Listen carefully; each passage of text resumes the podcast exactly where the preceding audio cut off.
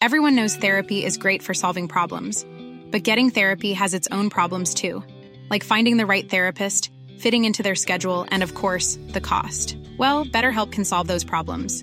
It's totally online and built around your schedule. It's surprisingly affordable too. Connect with a credentialed therapist by phone, video, or online chat, all from the comfort of your home. Visit betterhelp.com to learn more and save 10% on your first month. That's BetterHelp H E L P. Heraldo Radio. La HCL se comparte, se ve y ahora también se escucha. El dedo en la llaga. Había una vez un mundo en el que nadie creía. Un país de historias inexplicables. Una nación con personajes asombrosos. Santo Tomás tenía razón. Hay que ver para creer. México increíble. Las verdades que duelen. La voz de los que callan. El dedo en la llaga. Infórmate, diviértete, enójate y vuelve a empezar. El Heraldo Radio presenta El Dedo en la Llaga con Adriana Delgado. Cuando pierdas toda tu energía, cuando sientas que no puedes más, cuando no tengas ni mascarilla, vivas por y para los demás. Cuando sientas miedo por pacientes, cuando cueste mantenerse en pie cuando se revelen tus recuerdos, grítate con fuerza, héroe. Resistiréis, erguidos frente al virus, soportaréis las guardias con apoyo y corazón. Y aunque ahora mismo los momentos sean duros, sois la esperanza de la gente, juntos vamos a vencer, resistiréis para seguir curando, soportaréis los golpes y jamás os rendiréis mientras personas en sus casas os aplauden.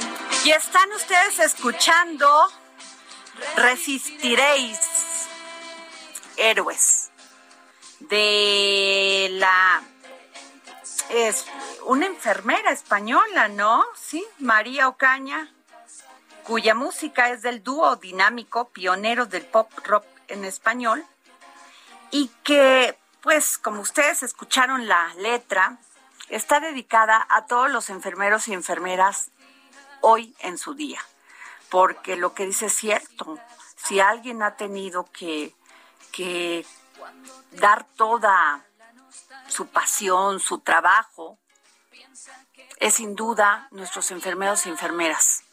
La verdad ha sido un trabajo, horas sin descanso, preocupación, preocupación por salvar vidas, por estar ahí pendientes. Hoy es su día, un día verdaderamente que los felicitamos y se los agradecemos de que estén en nuestras vidas. Adriana Delgado, ¿cómo estás? Muy buenas tardes. Muy bien, Jorge. ¿Tú cómo estás? Muy bien, escuchándote y haciendo una reflexión sobre verdaderamente estos héroes que han estado frente, en el primer frente de batalla. Está muy gastado, pero qué cierto es, Adriana, los médicos, las enfermeras, los enfermeros. Los médicos, fíjate, me faltaron los médicos. Pero y toda los- la gente que está ahí, doctoras, los doctores. afanadores que, que, que, que, que están ahí, que muchas veces no los vemos, pero son los que tienen los hospitales, las cosas limpias. Exacto. Toda esa gente, de verdad. Dando es- lo mejor de sí, Jorge. La verdad hay que agradecérselos. Hay que agradecérselos porque están al pie del cañón. En esto que ya bajó, gracias a Dios, están bajando los casos de coronavirus. Pero este, pero sin duda, híjole, qué terrible ha sido tú- todo tú- este tú tema. eres Pero un testigo presencial Sí, yo- de la enfermedad. yo tú lo tuve padeciste, COVID y no sabes de sabes- lo que se trata. se me fue el olfato, se me fue el gusto y sobre todo a mí me pasó algo bien, bien este, pues extraño. Ahorita ya platicando con muchos este, doctores, me dicen que es normal, pero me dio cuatro ataques de pánico, Jorge. Cuatro ataques de pánico terribles. Que son terribles. Son terribles, un estrés terrible. Bueno, pues tomé mi camioneta y como es, me fui al hospital dije, no, a ver, y la enfermera me decía, oiga, pero pues tus signos están bien, usted está bien, esto, le digo, pues sí, pero yo me quiero hospitalizar. Y entonces me, me volteé a ver, pero le digo, señorita, necesito hospitalizarme porque yo necesito estar segura de que estoy bien. Hágame todos los análisis posibles. No podía respirar, era una, un nerviosismo, este, una cosa horrible, Jorge, horrible. Y me dieron cuatro, pero ya los otros tres, como ya sabía, pues ya no me fui al hospital ya me los pude este, controlar. Son, tremendos, terribles. La gente que padece de manera crónica. No, es este horrible. La verdad no se los deseo a nadie, pero fue una de las secuelas del, del COVID en mi caso. ¿eh? Pero afortunadamente ya. Ya, pues ya, la pasé y ya recibí mi, mi primera vacuna de AstraZeneca en, ahí en la Magdalena Contreras y quiero decirles que la verdad, yo he escuchado comentarios de algunos otros compañeros de los medios. Sí. No sé si tú ya te la pusiste. No, todavía no llega a mi, de, ah, alcaldía, pero está a punto de llegar. Bueno, pues déjame decirte que es súper ordenado, muy rápido. Me la tenían la precaución de enseñarme la, la dosis. Exacto. Sí, o sea, después de todo lo que pasó, pues la enfermera me dijo, mira, aquí está su dosis, esto es lo que le vamos a aplicar, ya darnos los consejos y muy rápido. Salí como en media hora. Oye, qué bien. Mucho, muy bien. La verdad, este, eso lo ha hecho muy bien la jefa de gobierno, Claudia Sheinbaum. ¿eh? Y en especial en algunas alcaldías como esa, como claro, la Magdalena. Claro, claro, claro. No, muy bien. Pero déjenme decirles, porque tenemos un tema, el tema que estamos viendo también en todos los medios de comunicación y que en el Heraldo le, le hemos dado especial seguimiento, que es el tema de la sequía. Y es que a finales de marzo, en medio de la temporada de calor y sequía, la Comisión Nacional del Agua, con agua de México, reportó que ha habido una pérdida gradual en, en el almacenamiento en las presas que alimentan el sistema Cuxamala, motivo por el cual se implementaron medidas restrictivas de vital, del vital líquido para el consumo humano, o sea, recortes de agua, ¿no? De acuerdo con el organismo de cuencas de agua del, de agua del Valle de México, el primero de marzo el sistema de presas que alimenta al eran del 52.81, o sea, la mitad. Ah. A la mitad. Al 30 de, este, de ese mismo mes descendió al 46.9. O sea, ya estamos en un, en un estado crítico. Verdaderamente. Muy crítico. Y por eso tenemos en la línea al licenciado eh, Víctor Borguet, director general del organismo de cuencas de agua del Valle de México de la Conagua. Perdón, le dije este licenciado este don Víctor, buenas tardes. Sí, buenas tardes, ingeniero. Ingeniero, perdóneme, yo ya iba a decir eso, digo, como que no me suena, pero, pero prefiero preguntar. Este, oiga, pues sí se está agudizando el problema. Sí, Adriana, efectivamente, a pesar de que ya hemos tenido ya lluvias durante el mes de, de mayo aquí en el Valle de México, hoy esperamos que las haya, no hemos tenido la misma fortuna en la cuenca del Cutzamala, Allá hemos tenido mucha menos lluvias, de tal suerte que complementando la información que acabas de proporcionar, al día de hoy tenemos un 40.41 de porcentaje de almacenamiento en las tres presas principales del sistema. Ok, pero eh, esto qué se, esto qué refiere, a qué se refiere, o sea que, por ejemplo, en el Valle de México es, no está garantizada la, la, este, eh, la distribución. ¿La distribución o, cómo, don Sí, mira, te comento, eh, el Cutzamala en, su, cuando está en su mejor nivel, digamos, cuando están llenos los tres proporcionamos del orden de 16 metros cúbicos por segundo a todo el valle, incluyendo a la ciudad de pues, eh, ahora que se han venido resintiendo las fuentes de lluvias, desde el mes de agosto del año pasado empezamos a reducir este suministro. Lo bajamos primero a 15.3 metros cúbicos por segundo en agosto y en diciembre bajamos a 14.8. Eh, eso ha impactado en alguna manera al, valle porque pues, se pierden 1.200 litros por segundo y actualmente estamos proporcionando 14.6 metros cúbicos por segundo. Eh, esto representa que pues, la, gente tiene que ser un poco más eficiente en su, en su consumo de agua pues, para que nos ayude a que no haya pues, no haya problemas mayores en nuestros hogares. Esto también se complementa con que habíamos anunciado desde el mes de marzo que, dado que no se han presentado lluvias en todo el año prácticamente en el sistema Guatemala, eh, vamos a tener que aplicar una reducción adicional que habíamos programado originalmente para fines de mayo, lo vamos a posponer para el alrededor del 11 de junio. ¿Esto por qué? Porque normalmente en Cutzamalo cuando hacíamos acciones de mantenimiento se paraban totalmente las bombas y llegar a cero, cero metros cúbicos por segundo al Valle de México. Lo que estamos haciendo en estos momentos es preparar todo para que dejemos de hacer esa práctica y ahora vamos a poder enviar en esta ocasión nueve metros cúbicos por segundo durante 36 horas. Claro que la ciudadanía lo va a resentir porque durante día y medio vamos a recibir eh, 40% menos del caudal que normalmente estamos enviando, pero pues va a ser temporal y después vamos a regresar a un suministro constante del orden de 13.2 metros cúbicos por segundo. Oiga, don Víctor Burguet, director general del organismo de Cuenca de Aguas del Valle de México, de la Conagua. ¿Cuántos millones nos eh, está suministrando las presas que se encuentran en el centro del país, las que usted tiene a su cargo, y las del sistema Cutzamala? ¿Cuántos millones de personas somos los que recibimos este vital líquido de ahí? Sistema Cutzamala abastece del orden de 5 millones de habitantes en el Valle de México incluyendo Toluca, por cierto. Poco más, 5.2 millones de habitantes, de, pues de 12 alcaldías en la Ciudad de México y de 13 municipios en el Estado de México. También la Conagua proporciona agua a través de sus sistemas de, acueducto, le llamamos, o PAES, en algunos momentos eh, PAES quiere decir Programa de Acción Emergente, que en los 80 eh, hizo estas obras porque iban a ser temporales, en lo que eh, operaba las operaciones del sistema Cutzamala. La verdad es que se han quedado ya permanentes porque por la ciudad ha crecido, pues como todos sabemos, enormemente.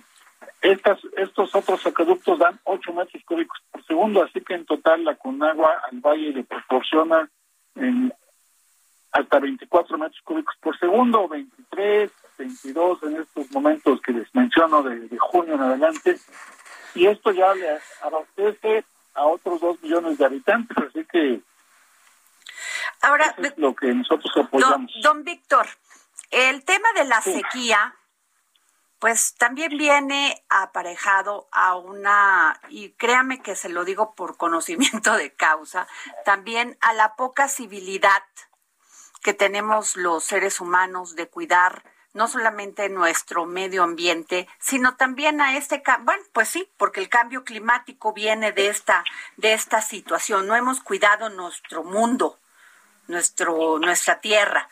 Pero aunado a esto, don Víctor, sigue existiendo eh, este poco cuidado de la gente para cuidar las presas. Muchas están contaminadas al igual que muchos ríos. Hemos visto escándalos a través de todos estos años de empresas que contaminan ríos. Ahí está el ejemplo de esta minera en el norte que dejó toda la contaminación ahí en el, Así es, ahí en Sonora. En Sonora.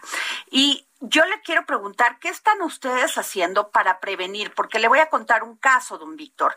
En la comunidad en Gilotepec, en el municipio de Gilotepec, había una presa y esa presa ya desapareció.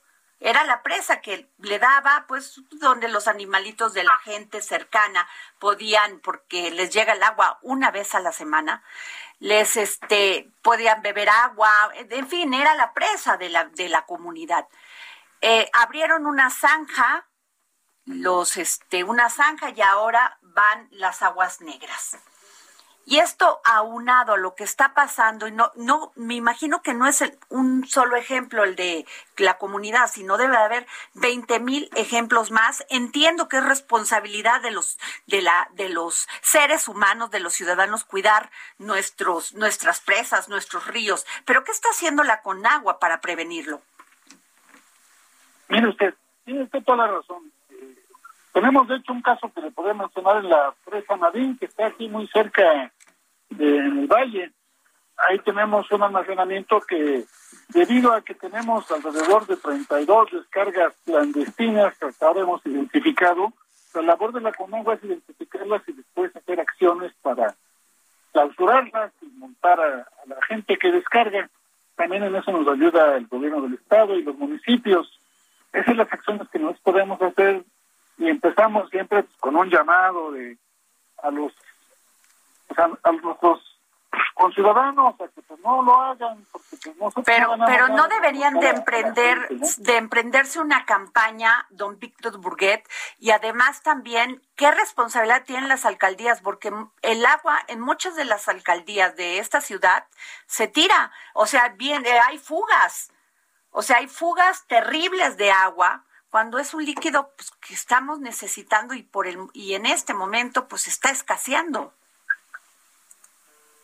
Sí, tiene usted razón. Nosotros lo que hacemos es trabajar con SASMEX, en este caso, con los municipios del Estado de México para que mejoren su eficiencia y que desperdiciemos menos el agua.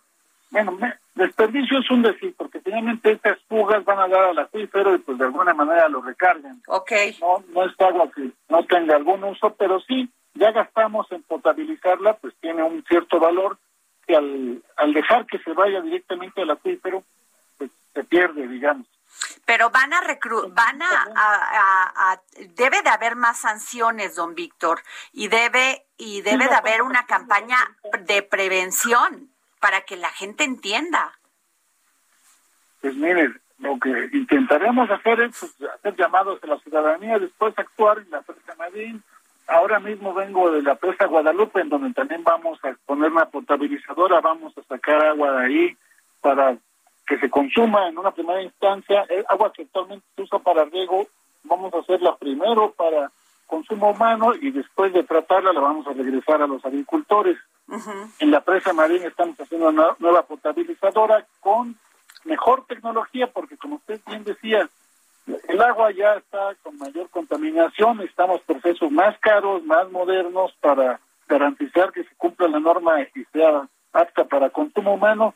Y bueno, pues eso nos impacta, eh, la poca cooperación de nuestros conciudadanos, pero bueno, pues ojalá desde aquí hacemos un llamado porque estamos estamos fíjese nada más este informe de la NASA que casi este que a través de un reporte publicado en redes sociales la NASA dejó entrever la sequía que se está viviendo actualmente en todo México, casi el 85% de México está experimentando sequía. Grandes embalses del país como la presa Villa Victoria está en niveles excepcionalmente bajos. Sí, lo sabemos. Villa Victoria precisamente es parte del sistema Cuchamala y nosotros le damos seguimiento todos los días. Y debo decir que sí tenemos sequía en el país y también los americanos lo sufren porque este es un fenómeno global que claro. que cada cierto tiempo, cada 10 años. De hecho, la sequía en, en, la costa oeste de los Estados Unidos es la peor de su historia, según reportan ellos mismos. No, pues, pero en estos momentos, claro. En estos momentos, don Víctor, que nos pegue es terrible. Acabamos de, estamos pasando todavía por una pandemia terrible. La situación económica en el campo es terrible porque no llueve y además en algunos lugares, pues las heladas se vienen antes. Yo creo que la política no cree, no tendría que cambiar ante estas nuevas situaciones del cambio climático. Eh, climático pues la política va a hacer que seamos más eficientes. Tenemos que contribuir todos, las autoridades, la ciudadanía, y de muchas maneras, entre otras, por ejemplo, no tirando basura. También nosotros operamos todo el drenaje metropolitano y, por ejemplo, tuvimos un evento la semana pasada que se inundó el metro Zaragoza, si no mal recuerdo, en buena medida porque pues, nuestros drenajes se trataron con la basura, ¿no? El drenaje de la Ciudad de México. Terrible se tapó. Es que eso es un crimen, o sea, no entiendo, o sea, la verdad deberían de meter más sanciones administrativas y hasta penales porque están cometiendo un crimen, se están metiendo con los bienes de la nación y con los bienes de todo, de cada uno de los ciudadanos. Pues sí, ahí necesitamos la cooperación y más educación, más cultura, y más responsabilidad de cada uno de nosotros. Pues muchas gracias, don Víctor. Le agradezco mucho que nos haya, le agradezco que nos haya tomado la llamada para el dedo en la llaga a don Víctor Bourguet, director general del organismo de cuencas Agua del Valle de México de la CONAGUA. Gracias. Al contrario, Diana, te agradezco tu, llamado y estamos a tu Bueno, gracias. Pues Jorge Sandoval hizo su chamba, aunque usted no lo crea Así le voy a hacer. Tu sección va a ser, aunque usted no, lo crea. No, hizo su chamba. Hizo su chamba. Pues entrevistó al senador José Narro, presidente de la Comisión de Agricultura, Ganadería, Pesca y Desarrollo Rural en el Senado de la República sobre este tema de la sequía en el campo. Las presas están al 20-30% de su capacidad hay municipios o zonas metropolitanas como la de Guadalajara y ya el 30% de las viviendas no tienen agua y verdadera emergencia en el campo este se está retrasando todo el tiempo de la siembra y también el tema de, de la ganadería. Y hay cientos de animales miles de animales que han fallecido vacas sobre todo ganado mayor por el problema de la sequía. Y la pastura pues se ha doblado de precio. Entonces tenemos un grave problema en el campo con la ganadería tenemos un grave problema en el campo por el retraso de la fecha de siembra, sobre todo en la zona central del país, lo que es eh, DF, eh, Estado de México, Tlaxcala, Hidalgo, este, toda esa zona, pues se han retrasado los tiempos de siembra. Pues se necesita eh, armar una propuesta emergente que permita atender esta urgencia que se presenta en el campo antes de que las cosas se pongan peor. Es urgente que la Conagua y que la SADER eh, armen una estrategia sobre el tema de racionamiento del agua eh, y sobre el tema de, un programa de apoyo sobre toda la ganadería. Pues sería esto lo fundamental, ¿no? Lo que se requiere para la ganadería es un apoyo en forrajes para que los animales aguanten. Pues ahí está la opinión del senador José Narro.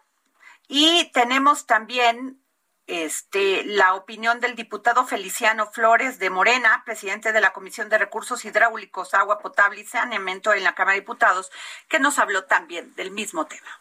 Bueno, nosotros siempre hemos planteado a las autoridades federales alguna serie de planteamientos. Primero, pues cada año hemos planteado como Comisión de Recursos Hidráulicos mejorar presupuesto para aumentar infraestructura en agua potable, en saneamiento, eh, infraestructura para optimizar agua en la agricultura y, y aparte hemos planteado que se debe de aprovechar el agua de lluvia en captaciones de agua de lluvia, en, especialmente donde hay inundaciones, eh, pues aprovechar esa agua para um, conducir las cisternas subterráneas, en fin, o sea, eso lo hemos hecho desde el primer año, diversos planteamientos a la CONAGUA, al gobierno federal, y que se le debe de poner mayor atención al tema hídrico eh, como de salud pública, seguridad nacional y que debe de ser de agenda del gobierno federal.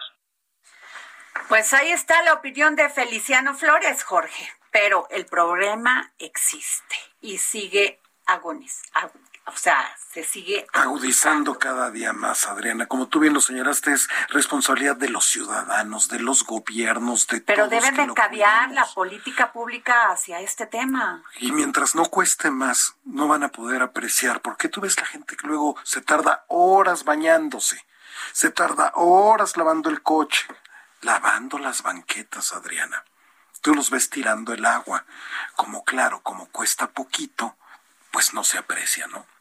No, pero también las fugas que hay en las alcaldías que son terribles. Mira, una de las cosas que sí me gusta de las campañas es que por lo menos los candidatos para echarse para echarse unos a otros este dicen todo lo mal que están las las este las alcaldías por lo menos en la Ciudad de México, ¿no?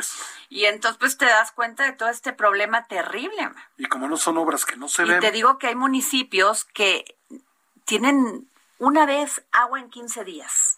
Solamente una vez en 15 días les llega o una vez a la semana. O sea, nada. Y eso no lo pensamos nosotros los No. que vivimos que tenemos la fortuna de abrir la llave y que No valoramos, no no lo valoramos. valoramos. Pero bueno, nos vamos a un corte y regresamos aquí al dedo en la llaga.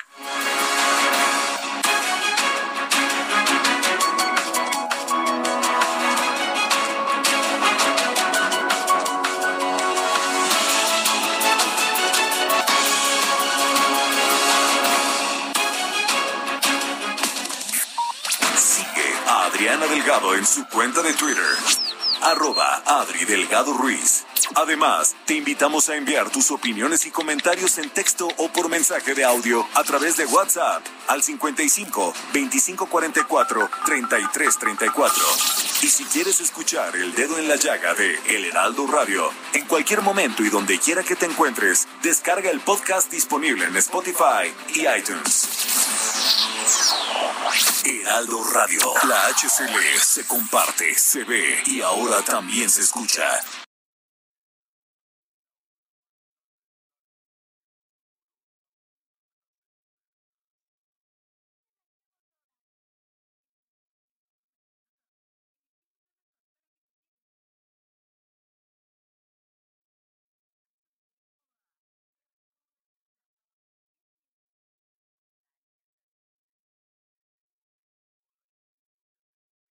Heraldo Radio. La HCL se comparte, se ve y ahora también se escucha.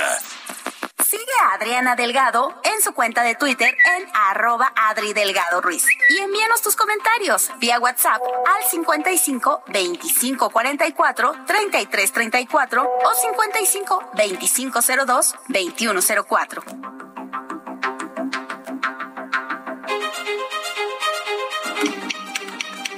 Ruta 2021, la ruta hacia las elecciones presenta. Pues regresamos aquí al dedo en la llaga y bueno, no saben qué emocionada estoy. Porque tenemos aquí, en este programa, al más guapo de los conductores, al más talentoso, al más inteligente. Querida El que sí Adriana. se sabe la política al revés y al derecho. Eres mi amiga, se nota. ¿Cómo ves? Entonces, pero Alex está, te- oye Alex, qué éxito tu programa. Este, estoy muy contento. 2021. Fíjate que sí. Este ha ido creciendo y ahora que he estado viajando a distintos estados donde van a elegir gobernador, en cada uno me comentan el programa, las entrevistas, las encuestas que circulan mucho cada vez que publicamos alguna. Entonces, sí, la verdad va, va muy bien. Qué muy padre, contento, sí. qué padre. Oye, y además has estado aquí con nosotros hablándonos de diversos, este, diferentes estados donde has estado, incluso te has trasladado Sí, sí. para a- conocer de cerca cómo está la situación, ¿no? Sí, anoche llegué. Eso es hacer periodismo. Pues sí, hay que, hay que, hay que chambearle, hay que chambearle. sí, sí. Ah, Luego unos creen que no hacemos, ¿eh? Sí, anoche llegué, bueno, de hecho, hoy en la madrugada Ajá. llegué de Sonora. Ajá. Estuve en Sonora para platicar con, con los dos candidatos punteros, con Alfonso Durazo, Ajá. de Morena, y con eh, Ernesto Gándara, de la Alianza ¿Y cómo te fue? Bien, fíjate que sí, bien, este, platiqué con los dos, pude conocer eh, más o menos eh, cuál es la, la- la perspectiva y la oferta de gobierno de cada uno. Eh, y bueno, pues nosotros lo que hacemos es recogerlo, ponerlo sobre la mesa, exponerlo para que la gente, los sonorenses en este caso, vean, evalúen y decidan pues cuál les convence más. Oye, es un estado muy importante, Sonora, tiene una población de más de dos millones, casi tres millones, pero además es, ha sido cuna de cuatro presidentes de la República. Así es. Y yo les decía en las entrevistas a, a ambos candidatos, les dije, a ver, ¿qué pasó en Sonora? Porque Sonora venía como una locomotora con un- muy buena velocidad y de repente, pum, como que le pusieron en neutral Así y, es. y- y nada más se quedó con la inercia y ahorita pues ya va despacito. Eh, ¿Qué le pasó? Entonces, bueno, cada uno tiene su versión, ¿no? Este, uno dice que la corrupción y que el grupo político de los últimos 30 años, este, etcétera, y el otro dice que, que, que, que pues sí, la corrupción también, pero que la 4T y que, en fin, bueno, cada quien tiene su, su, discurso, aparte. Oye, pero por lo que vimos, este, yo por lo menos en la que me, me, guío es en la del Heraldo y en, en la última que tuvimos aquí, eh, Alfonso Durazo iba muy arriba. Sí, tiene una ventaja cómoda. Lo que he visto también en otros es que se va cerrando con el tiempo. Sí, eh, fíjate que en el corte comentábamos que de 14 que, que tenía, digamos, en la bolsa morena, eh, en noviembre del año pasado, que fue cuando comenzamos con este ejercicio de Ruta 2021, de 14, hoy tiene, y te lo decía Verónica Malo, me comentabas, hoy tiene... Cuatro seguras. Como cuatro muy que No va, que no va a ganar Morena. Este, no va a ganar eh, Querétaro, no va a ganar Baja California Sur, no va a ganar Nuevo León y parece que no va a ganar, no, no va a ganar San Luis Potosí. Esas cuatro no las va a ganar Morena. Y hay otras que, como dices bien, Adriana, se van a cerrar. Sinaloa es una de ellas. Eh, bueno, Campeche se cerró también y de hecho ya Laida Y con tres, o sea, los tres van así, o sea, es Laida, es este, el de... Fernando Montúfar, del Movimiento Ciudadano, Eliseo Fernando Montúfar y eh, Cristian Castro Bello del PRI. Eh, ahí la lucha está entre ellos tres. En Sinaloa está entre dos, dos candidatos, el de Morena y el de la Alianza. En fin, se está poniendo muy interesante. Se está, Chihuahua, ¿qué me dices de Chihuahua? No, Chihuahua, bueno. Está cerradísimo Chihuahua, ¿no? Entonces eh, va a estar muy interesante. Aunque Maru la lleva bien, ¿no? Maru va bien, va, creciendo. va creciendo después de todo lo que pasó, ¿eh? Pues tiene un gobernador complejo. Sí, bastante complejo. Complejo, complejo. Lo, lo conocemos como senador y lo conocemos como diputado. Y siempre daba nota. Yo lo conozco, te voy a decir, lo conozco desde que era estudiante. No me digas, y siempre fue igual. Igualito, igualito. Complejo.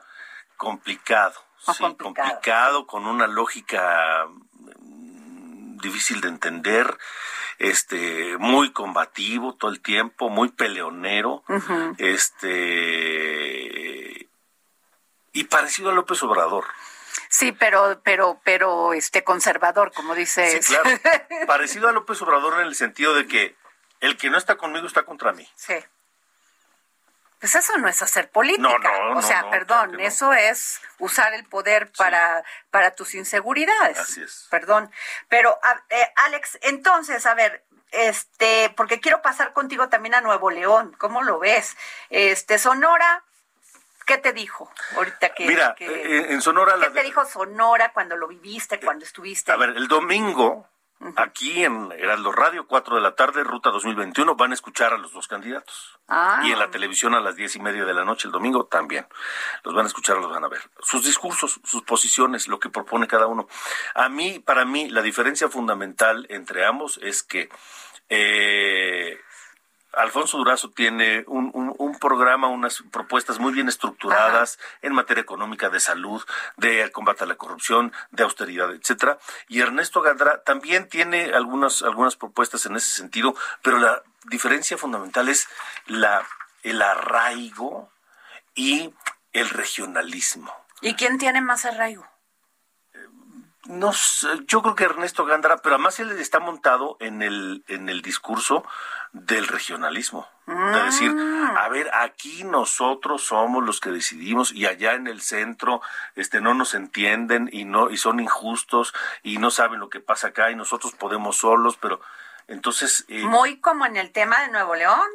sí, que creen que sí. deben de separarse de México. Sí, sí, sí, un tanto. Sí, bueno, ya sabemos que en el norte mm, hay cierta eh, similitud en los Bueno, los de estados. Coahuila se sienten un poquito tejanos. ¿eh? Sí, los de Coahuila. Porque, pues antes era la este, república de, sí, de, claro. de, de- ¿qué era? ¿Coahuilense o tejana? Texas. Texas. y, sí. ten- y abarcaba Coahuila. Sí, y, y, y bueno, y tú vas a Baja California y pues lo mismo. Allá sienten, allá dicen, no, allá en el centro este no nos hacen caso y no nos entienden. Qué barbaridad. Y, y- y no entienden las- la, la situación de la frontera. Y tienen razón en algunas, Ahora, Claudia Pavlovich, la gobernadora, está muy bien evaluada, ¿no? Sí, está bien evaluada, está bien evaluada, eh, pero pues también eh, Morena tomó mucha fuerza allá en Sonora. Entonces, eh, vamos a ver, vamos a ver qué pasa. ¿Qué tema con el con el PRI? Perdió toda la capacidad de sus estructuras y de movilización y de hacer de hacer política. Sí, porque bueno, aparte de todo el tema de corrupción. ¿verdad? Es que el, exactamente el hartazgo por la corrupción, por la impunidad, por este pues llegó a un límite que ya la gente dijo, no me importa quién sea con tal que sea otro diferente. Alex, tu opinión de Nuevo León. Nuevo León va a estar súper interesante. Eh, es inédito lo que estamos viendo con el presidente López Obrador metido de lleno. O sea, dejó, no, bueno, de plano. dejó su cargo de presidente de la República, se quitó el saco y la corbata, se arremangó las, la camisa y ahora es el coordinador de campaña en Nuevo León. Entonces, eso es inédito. Y además abiertamente lo dice, sí, sí me estoy metiendo. Y además el uso de la, de la, de las de pues de la justicia. Sí, de la, justicia, esto de que van a investigarlos en plena campaña, ¿por qué no los investigaron antes? Claro, no, pero además, a ver, de lo que Tú dime, se mi querido Alejandro. Claro. y muchas de las leyes que están hoy en el INE, Son que de se ellos. aplican. Él las promovió. A ver, yo les voy a preguntar una cosa. chachalaca. Claro.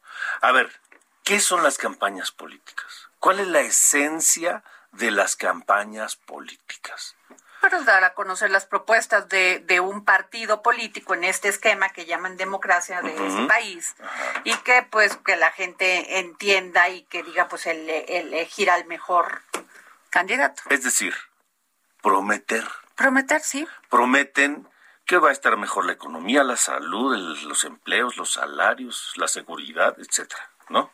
Bueno, ¿qué está haciendo o qué están haciendo, no lo voy a personalizar, los candidatos que a través de tarjetas o de registros o de padrones o de lo que sea, prometen ayudas a la gente cuando ganen. Están prometiendo. Malo es condenable y es un delito que se debe perseguir y castigar, que uses recursos públicos para pagar a la gente que vote por ti. Eso es otra cosa. Pero las campañas son eso, prometer. ¿Qué hizo Andrés Manuel López Obrador en 2018? No dijo que de llegar a la, en la presidencia de la República iba a, hacer la pensión universal para los adultos mayores en todo el país y al doble. ¿Y que eso no era prometer? ¿Qué es lo mismo que están haciendo ahora los candidatos? Todos, hasta Clara Luz.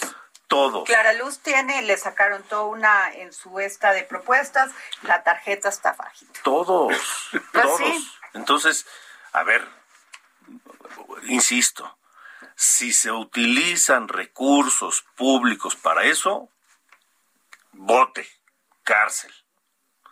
Pero la, la, esencia de las campañas políticas en México y en todo el mundo es lo mismo, es prometer. Prometer cosas para convencer a la gente que vote por ti. Híjole, Alex, es que yo sí creo que ojalá podamos hablar en otro en otro este programa contigo de eso, de realmente si está funcionando nuestro sistema democrático.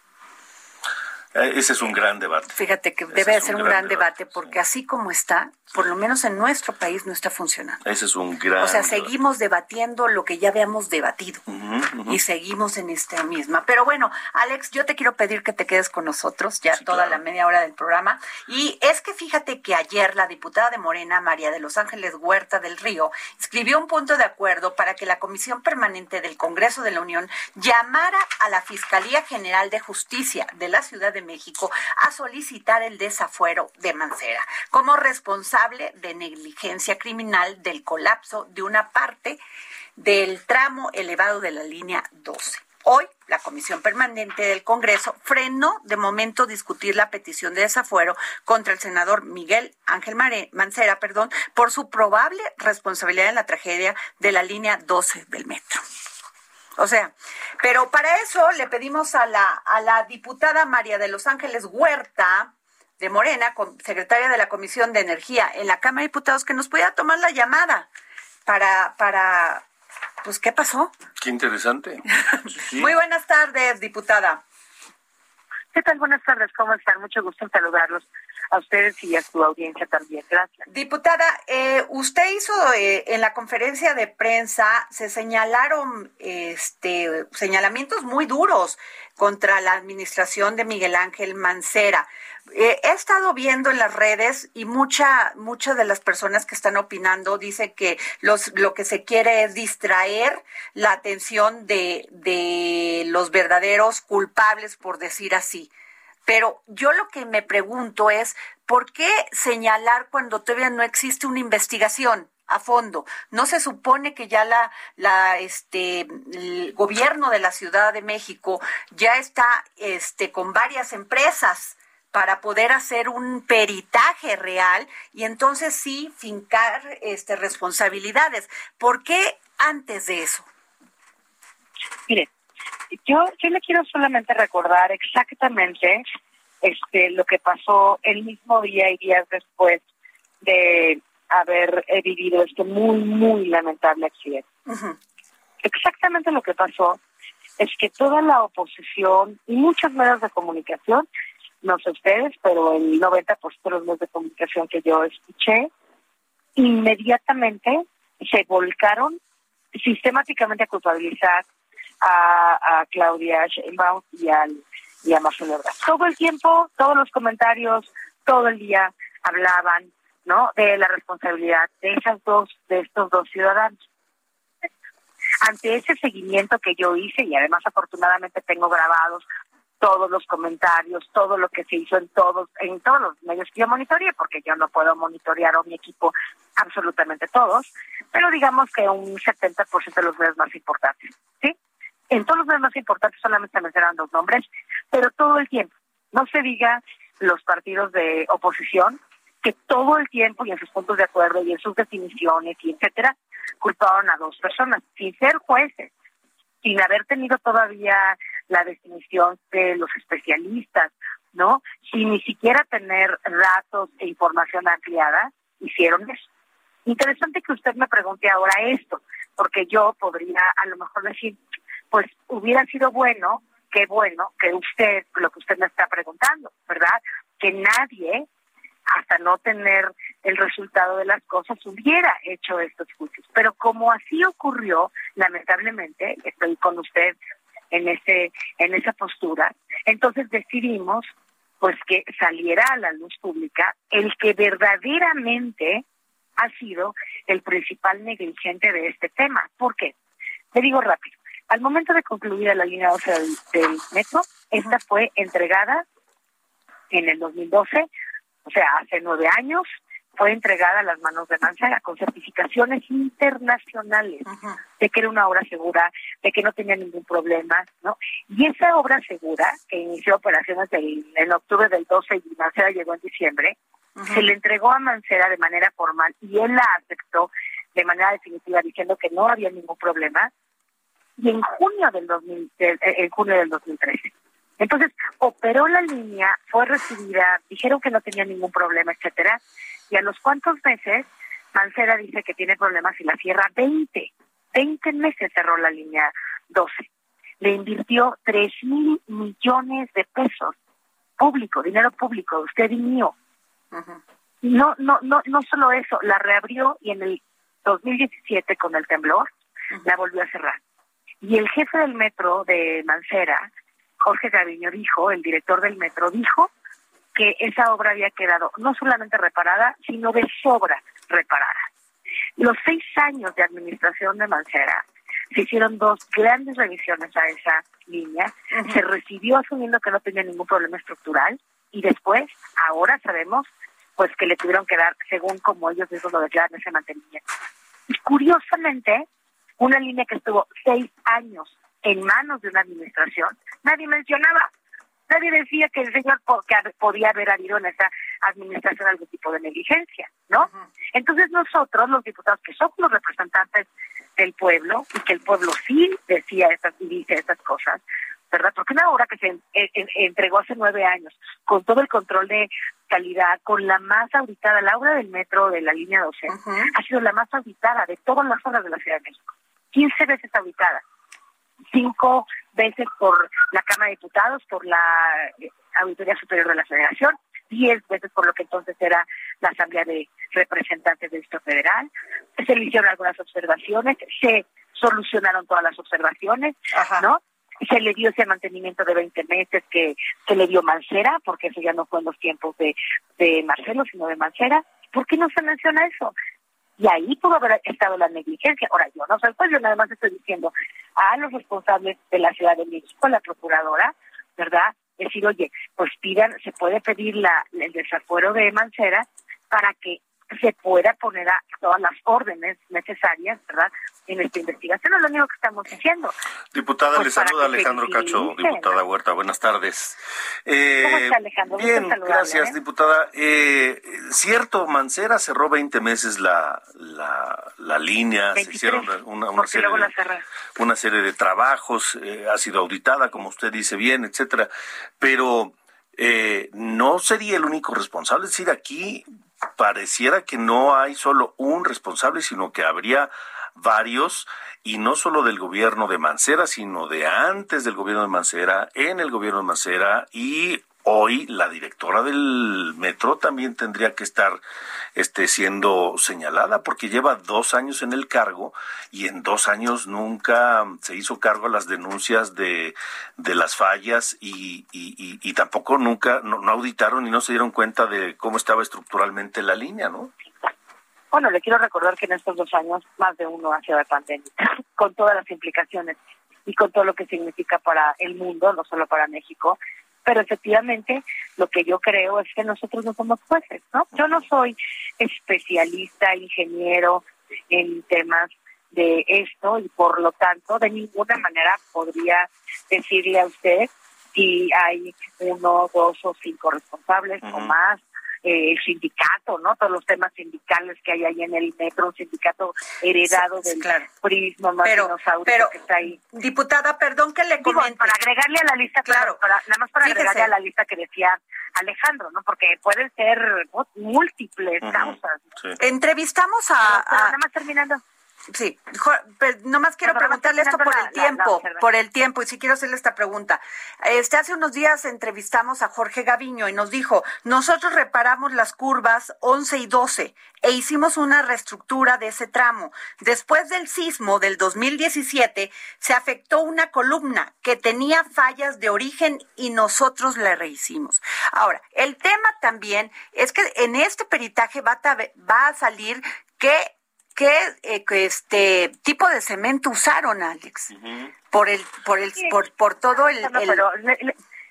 le, quieren buscar por decir una cosa. Empresas ¿Y por qué no se presentan los papeles? Porque el gran problema, diputada, es que los periodistas queremos hacer nuestro trabajo y nunca tenemos la oportunidad de llegar a todos estos documentos, contratos que, que, que firma un gobierno para hacer este tipo de construcciones. Y si ustedes lo tienen, porque si ustedes lo están afirmando, que el señor Mancera y el equipo del señor Mancera tuvo estos, pues estas negligencias. Negligencia criminal, como dice el. Le digo, es, es que es público, ¿eh? es público que al momento de ser concluida la obra fue certificada como una obra segura por empresas internacionales, cuatro empresas alemanas. Pero, pero también Claudia, Claudia ¿eh? pero también Claudia recibió la obra. Y tampoco hay un documento a los dos meses de Claudia diciendo que no estaba bien la obra.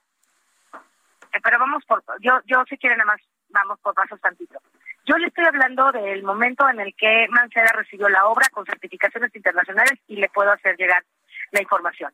Entonces, esa obra, que además Mancera es un abogado que sabe perfectamente bien, bueno, ni más ni menos se dedicó a la procuración de justicia en el, en el, en el sexenio de Marcelo Ebrard, sabe perfectamente bien lo que significaba o no recibir una obra así, y la recibió diciendo que no había ningún problema estructural, ahí está, consta, eso consta que él la recibió y hizo notar que no había ningún problema en ese proceso de entrega-recepción. Pero cuando se la entregaron a la, a, la, a la jefa de gobierno, del gobierno de Mancera, la jefa de gobierno, me imagino que también tuvo que firmar que estaba de acuerdo en que le entregaran la obra así. ¿Es así o no? A ver, bueno, usted quiere, usted quiere hablar de Claudia, ¿verdad? Yo quiero hablar de Mancera, pero si quiere hablar de Claudia... No, no, no, diputada, no, no, no, yo no quiero hablar de, quiero entender qué es lo que está pasando. Ah, ok, ok, le digo. Yo ignoro, la verdad, ¿no? Yo no estoy hablando del proceso que conozco. Yo ignoro exactamente cómo estuvo el proceso con Claudia. Lo que sí sé es que el día que se hubo este terrible accidente, inmediatamente fue vio lo de las víctimas, eh, eh, eh, eh, que a- a- atendió a los heridos, dijo que se iba a hacer una eh, investigación con peritos internacionales. Lo que yo veo, ¿no? Es a unas personas haciéndose eh, eh, perfectamente responsables, igual que lo hizo el canciller Marcelo Ebrard, donde salió al momento siguiente y dijo, "Bo- nosotros, yo, si necesitan información de cualquier tipo, yo la puedo proveer, etcétera. Y el único que no salió, que no dijo nada, ¿no? Ni que ni siquiera fue la permanente la semana anterior, ni nada, fue Mancera. Y los medios solamente hablaron de las acciones de Claudia y de las acciones de, de, de Ah, bueno, la, pues la entrega o no de Marcelo, etcétera. Entonces yo lo único que digo es, a ver, nosotros estamos centrando la, la idea de que seis años, seis años, en ocho años de funcionamiento de la línea 12, tienen que ser verificados y el eh, eh, senador pues tiene que dar alguna algunas explicaciones. Se nos tanto, va, se nos va a ir, se nos va a acabar el tiempo del programa y desgraciadamente es así. Este, le agradezco mucho que nos haya tomado la llamada, diputada María de Los Ángeles Huerta del Río. Gracias por tomarnos la llamada.